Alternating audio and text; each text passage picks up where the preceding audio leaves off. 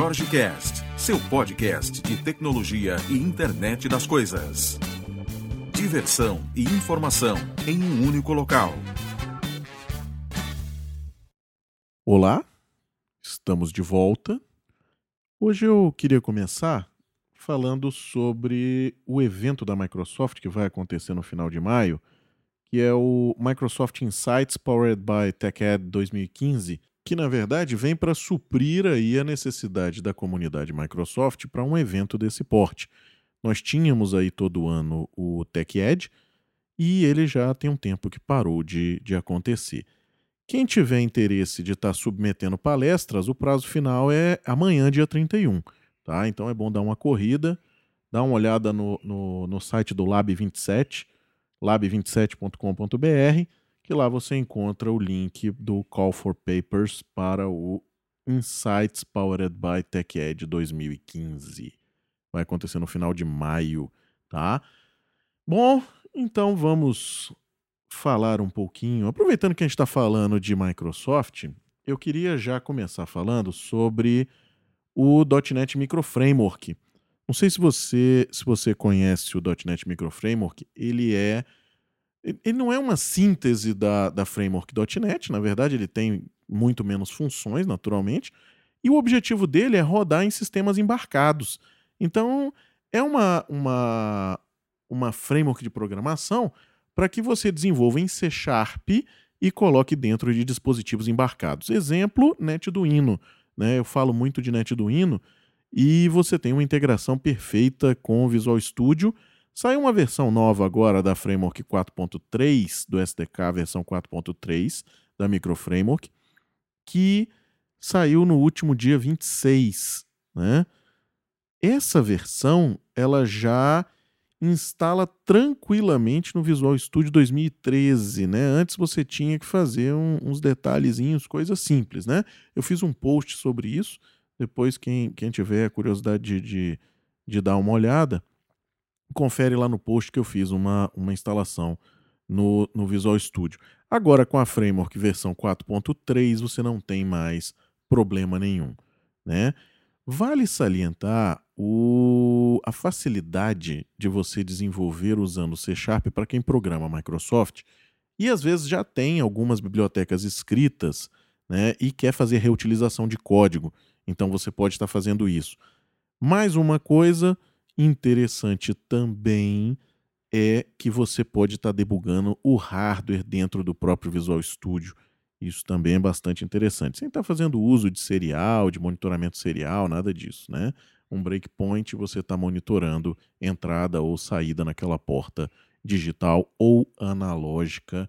E aí falando do seu NetDuino, mas tem outros outros hardwares que rodam também, tá? Então é bom estar tá, tá atento. Depois a gente vai eu estou querendo fazer alguns vídeos, né? Eu já tinha falado isso antes, o negócio é só o tempo. Mas eu vou organizar o tempo para que a gente consiga fazer alguns vídeos e conseguir mostrar o potencial desses, desses brinquedos aí. Bom, outra coisa interessante, aí falando de hardware também, hoje eu acho que vamos dar um foco maior em hardware, né? Chegando o fim de semana, aquele momento em que você consegue parar para dar uma brincada. Eu tenho um produtinho novo no, no Kickstarter. Kickstarter é sensacional, né? O pessoal pegou uma, uma implementação do MicroPython, que na verdade é, é como se fosse a microframework de .NET, né, mas para Python. Então você, você tem uma plaquinha de, de, de execução para utilizar o MicroPython, que custa 28 libras, né, e que também é projeto do Kickstarter, né? E o pessoal lançou agora um produto muito interessante, que é o seguinte: visão computacional facilitado por esse por esse brinquedo, né? Que é o OpenMV Open Hardware, Open Software, tá? Então o projeto dele vai estar disponível, ele vem com uma câmera e ele faz algumas tarefas que você até consegue escrever normalmente, como tudo, né? Você consegue sempre fazer, mas te dá muito trabalho. Então, detecção de face. Agora há pouco tempo eu tô, tô num projeto usando Raspberry Pi em que a gente está detectando se a pessoa está ou não olhando para o dispositivo, né? E aí eu fiz uma implementação de uma biblioteca de OpenCV para fazer a, a detecção da face. Bom, tive algum trabalho, simples também, tá? Nada muito além, a gente não precisou escrever nenhum, nenhum algoritmo muito extenso, mas sempre dá algum trabalho, né, para você fazer essa detecção. Bom, você já tem isso aí dentro dessa plaquinha. Ah, você pode fazer, você pode seguir cores na imagem. Então, se você está com a câmera aberta e, e aquela pessoa com a camisa verde está se mexendo, você consegue ver essa movimentação.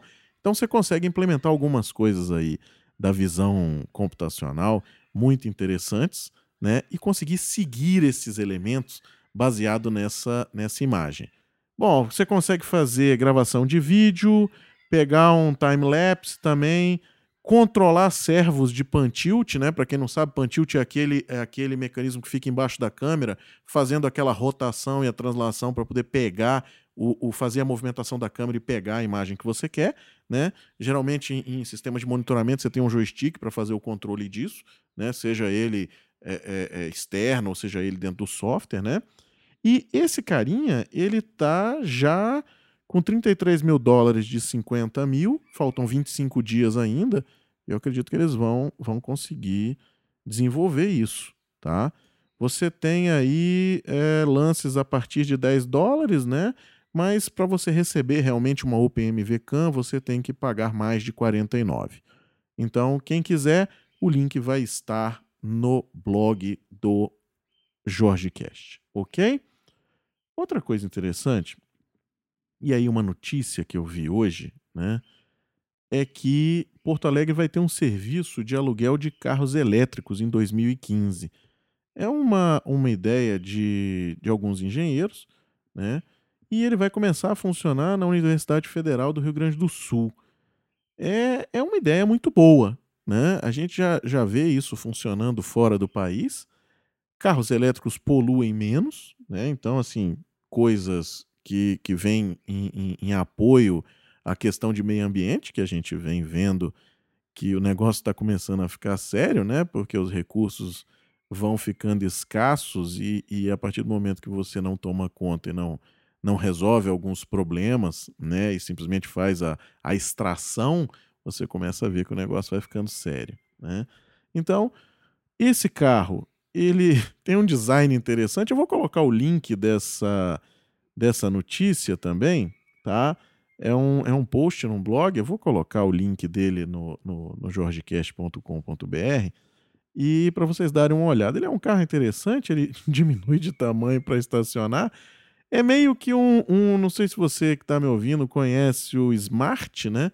O Smart é aquele carro pequenininho. Então você junta o Smart com o Transformers, vai dar esse, esse elemento aqui, né? Que está sendo construído. Segundo consta aqui, os, os carros estão vindo da Espanha e 100% elétricos, dobráveis para reduzir o tamanho ao estacionar. Muito interessante. Aí o que me impressiona é o poder de, de, de negatividade de algumas pessoas quando vem um, um, negócio como esse, né? É um projeto de, se não me engano, 3 milhões de reais de investimento e eu vejo alguns comentários aqui embaixo. Adorei a ideia e tal, muito bom, parabéns, pô, bacana. Aí vem aqui e diz assim: acho péssima a ideia de colocar mais carros na rua, sejam eles elétricos ou não. Carros congestionam as ruas, transportam poucas pessoas, enfim, atrapalham as nossas vidas. Eu acho que, esse, que, que um comentário como esse realmente faz muito sentido, né? A gente deve abolir todos os meios de transporte únicos ou, ou que transportam poucas pessoas e implementar o rapel, o rapel urbano, né, onde você tem cordas passando sobre montanhas e as pessoas agarradas a essas cordas correndo dentro das cidades. É sensacional, né? É, é coisa muito, muito bacana, né? A pessoa evoluindo um, um, um, projeto de pesquisa, trazendo algo novo, trazendo inovação, trazendo a ideia, o conceito de você estar tá compartilhando aquele veículo, né? E aí vem um, um comentário como esse, extremamente interessante, né? Acho que é muito bonito esse negócio da democracia, de você poder falar qualquer coisa, né? É, é tenso, é tenso. Bom, Aí tem aqui, nego, falando de democracia social, e aí já entra um negócio político, já fica muito louco, né, cara? A galera vai muito além, bicho. Bom, ah, meu Deus do céu, eu vou parar de ler a notícia, senão a gente não consegue gravar mais absolutamente nada. É, estamos chegando ao final de um mês de gravações contínuas e diárias. E amanhã, o episódio de amanhã, eu vou falar um pouco da experiência que tem sido esses 31 dias de podcast diário. Né?